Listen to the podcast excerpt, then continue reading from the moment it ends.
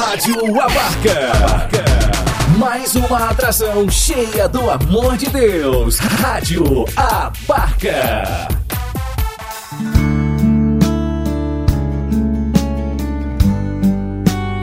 Deus fala com você. Com Padre Ricardo Silva Carlos. Deus quer falar comigo em coisas tão pequenas, nas coisas simples.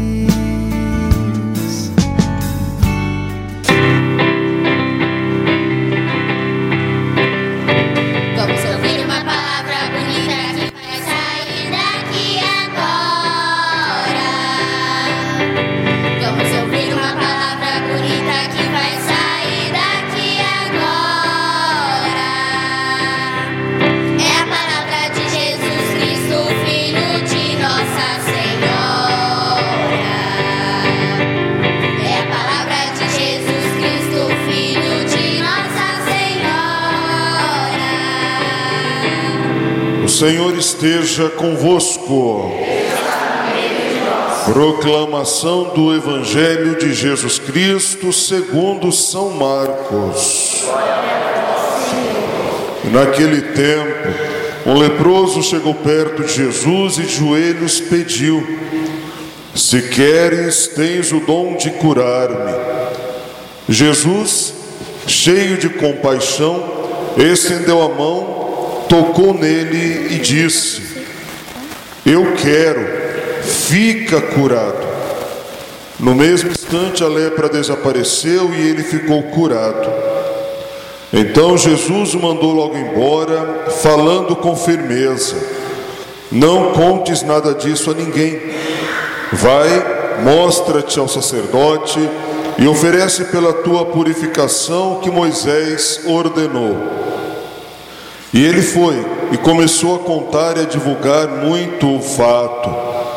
Por isso, Jesus não podia mais entrar publicamente numa cidade, ficava fora em lugares desertos e de toda parte vinham procurá-lo. Palavra da salvação. Glória a vós, Senhor. Louvado seja nosso Senhor Jesus Cristo.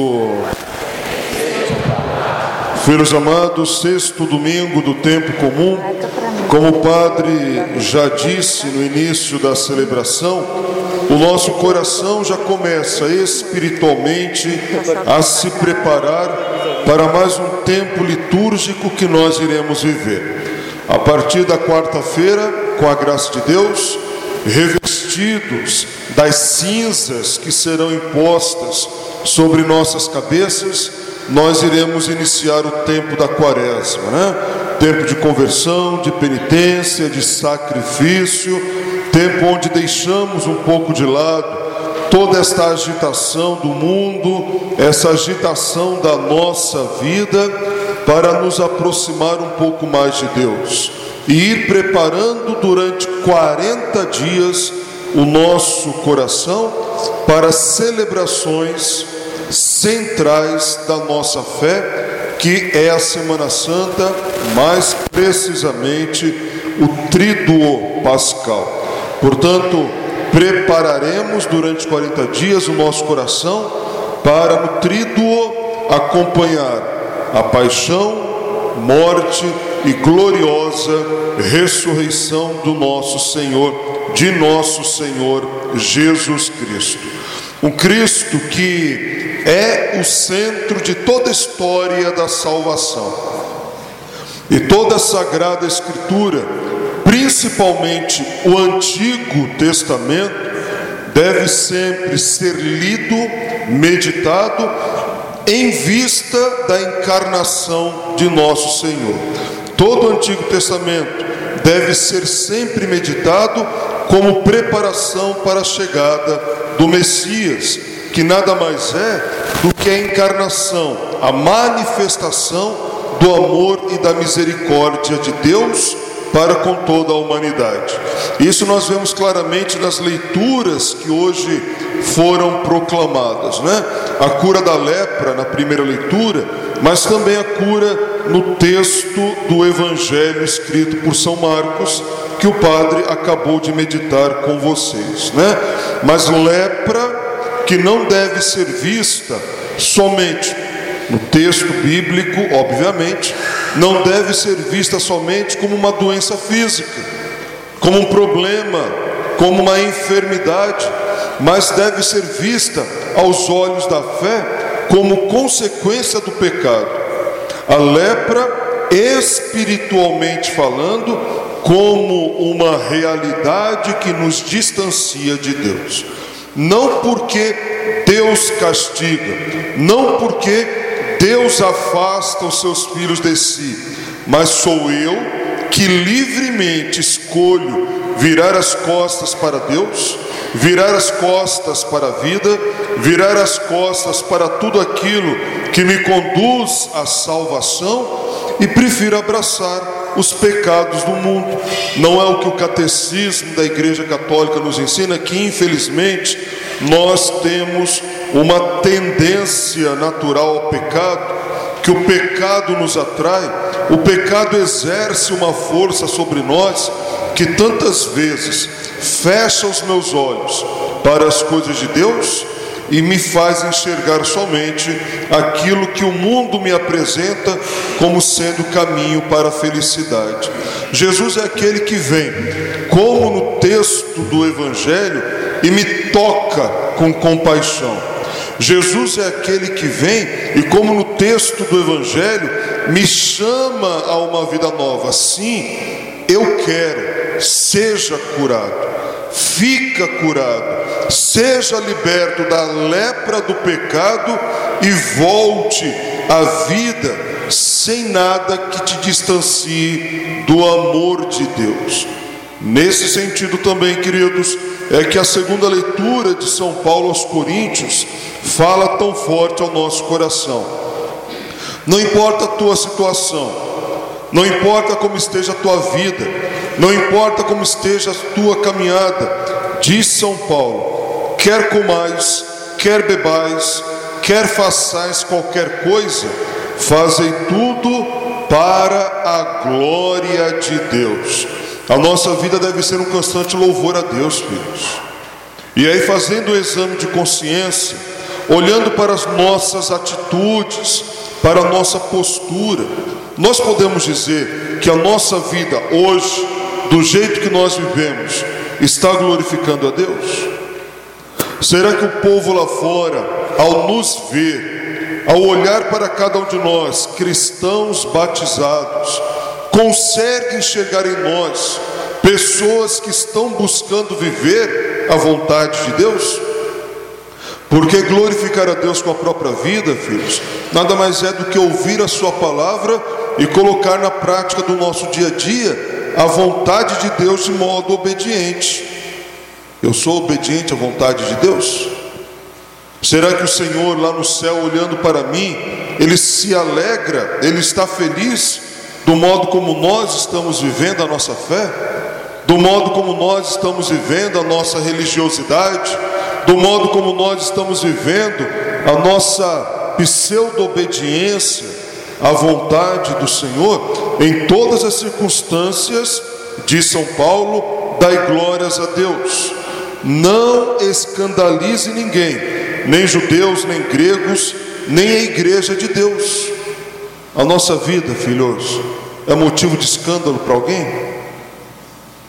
Ou será que os nossos pecados já se tornaram algo tão comum na nossa vida, as nossas lepras já se tornaram algo tão comum na nossa vida, que a gente já nem se escandaliza, nem escandaliza ninguém.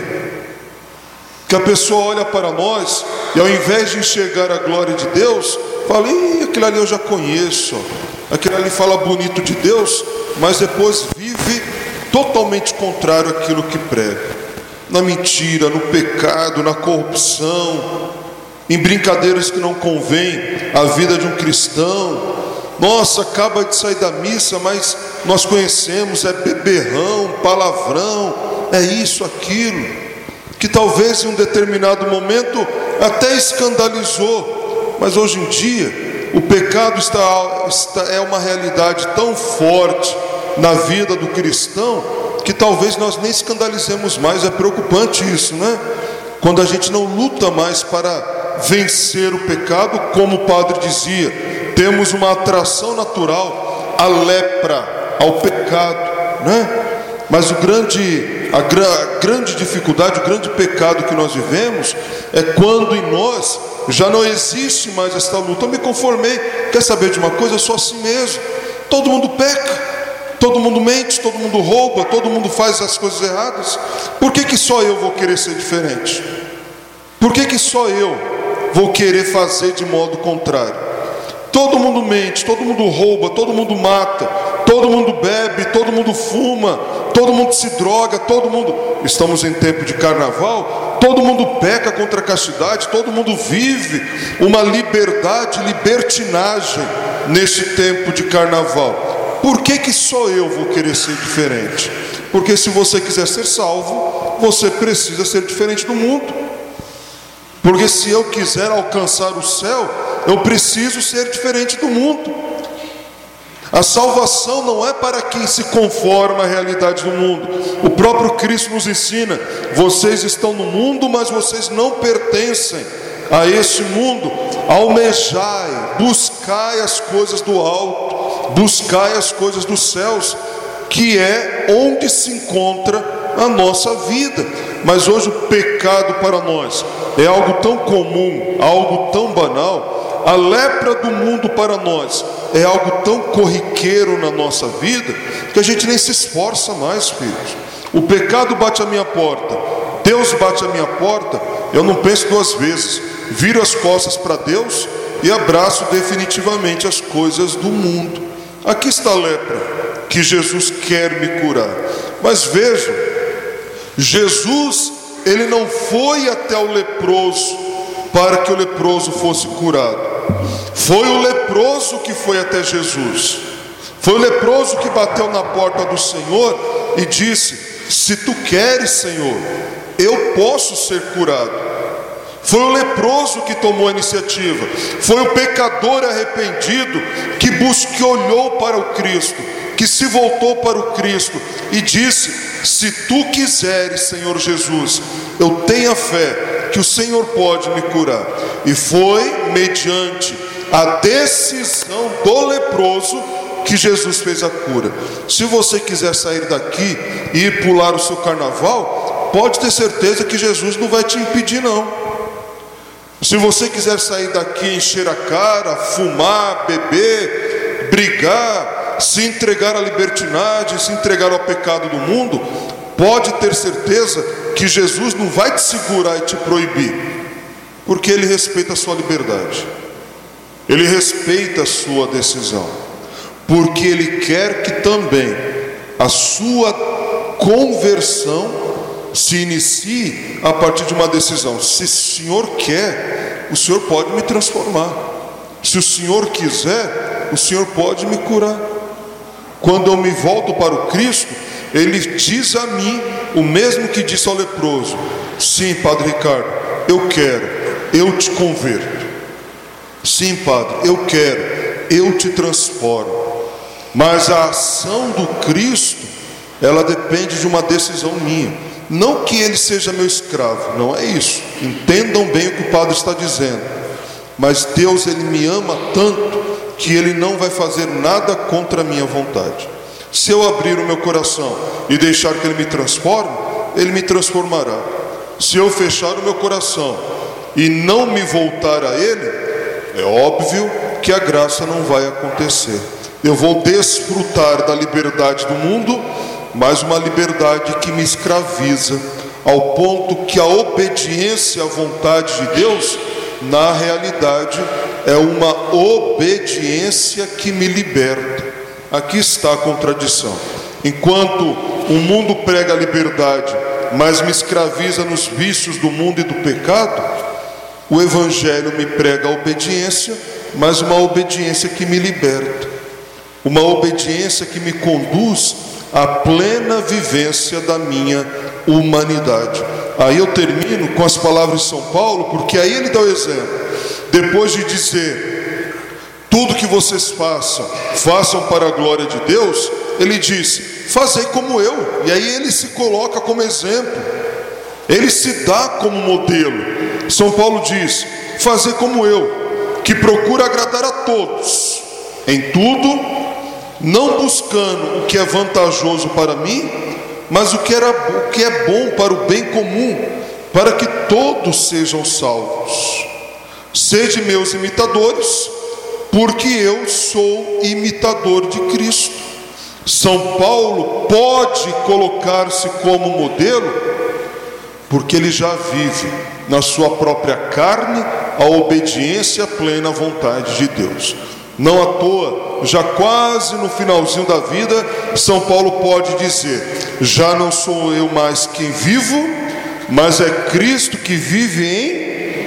Já não sou mais eu que vivo, mas é Cristo que vive em. Quem é que vive em você, filhos? É Deus? Ou será que quem vive em nós é o pecado, é o egoísmo, é a falta de perdão, eu estou aqui louvando, cantando, rezando, mas o meu coração está ferido porque eu odeio Fulano, eu odeio Beltrano, eu não perdoo aquele homem, eu não perdoo aquela mulher. Ora, como pode o coração que não perdoa, daqui a pouquinho entrar na fila da comunhão para receber Jesus? Não é contradição? Como pode uma boca que se abre para se entregar, um coração que se abre para se entregar aos pecados do mundo e achar isso tudo normal? Como pode um coração desse daqui a pouco entrar na fila da comunhão para receber Jesus? Lógico que nós compreendemos que o Cristo também é o remédio da minha alma, mas para eu receber esse Cristo em meu coração, eu devo pelo menos ter a disposição de lutar contra a lepra do pecado para abraçar a vontade de Deus. Mas se eu já estiver aqui pensando como vai ser o meu carnaval, o que eu vou beber, o que eu vou fazer, para onde eu vou, eu me pergunto: que palavra de Deus está entrando? E essa palavra está transformando? Está me dando a força e a capacidade de lutar contra a lepra do pecado? Pecadores nós somos, sempre seremos e vamos alcançar a glória só na eternidade dos céus. Mas já nessa vida, filhos, eu preciso me colocar à disposição, eu preciso manifestar o desejo, a vontade de vencer o pecado. Aquilo que é pecado, é pecado ontem, foi pecado ontem, é pecado hoje e será pecado sempre. Não é porque a maioria vive que deixou de ser pecado. Não é porque a maioria faz que deixou de ser errado. O que é errado é errado, o que é pecado é pecado e ponto. O critério para a minha vida não deve ser o que a maioria faz, mas o critério para a minha vida deve ser o Evangelho.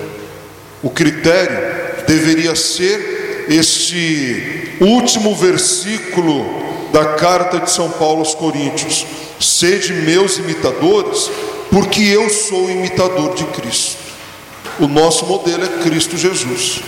Não um fanqueiro qualquer, não um carnaval qualquer, não um pecado qualquer. Né? O nosso modelo é Cristo. E eu preciso me esforçar. Ainda que uma vez ou outra eu caia, ainda que uma vez ou outra eu peque, mas o meu olhar não pode se dividir, o meu olhar não pode se desviar do Cristo Jesus. Sejamos como Paulo sejamos como São Paulo apóstolo, sejamos imitadores do Cristo Jesus. Amém? Louvado seja nosso Senhor Jesus Cristo.